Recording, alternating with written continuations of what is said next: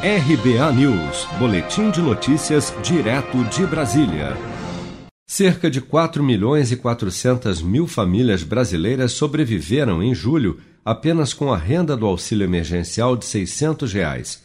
Entre os domicílios mais pobres, o benefício representa 124% das rendas habituais das famílias, conforme aponta estudo publicado nesta quinta-feira pelo Instituto de Pesquisa Econômica Aplicada, IPEA.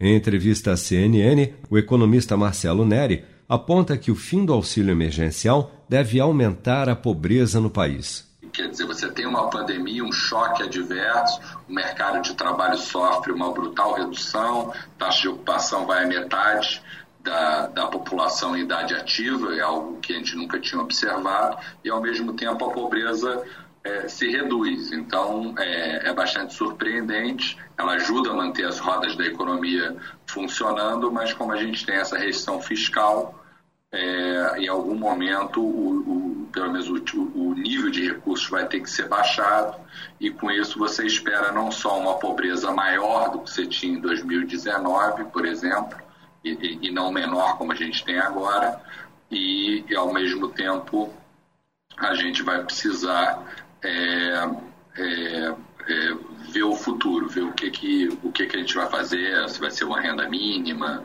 uma renda Brasil, etc.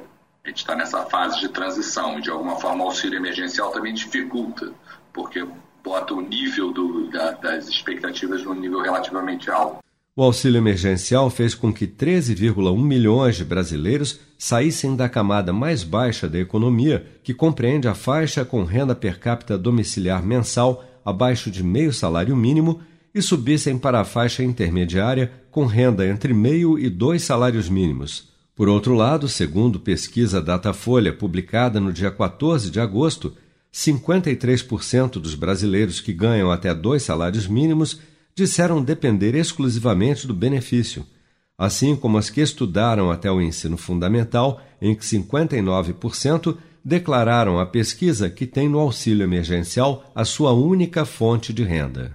Você está preparado para imprevistos? Em momentos de incerteza como o que estamos passando, contar com uma reserva financeira faz toda a diferença. Se puder, comece aos pouquinhos a fazer uma poupança. Você ganha tranquilidade, segurança e cuida do seu futuro. Procure a agência do Sicredi mais próxima de você e saiba mais. Sicredi, gente que coopera cresce.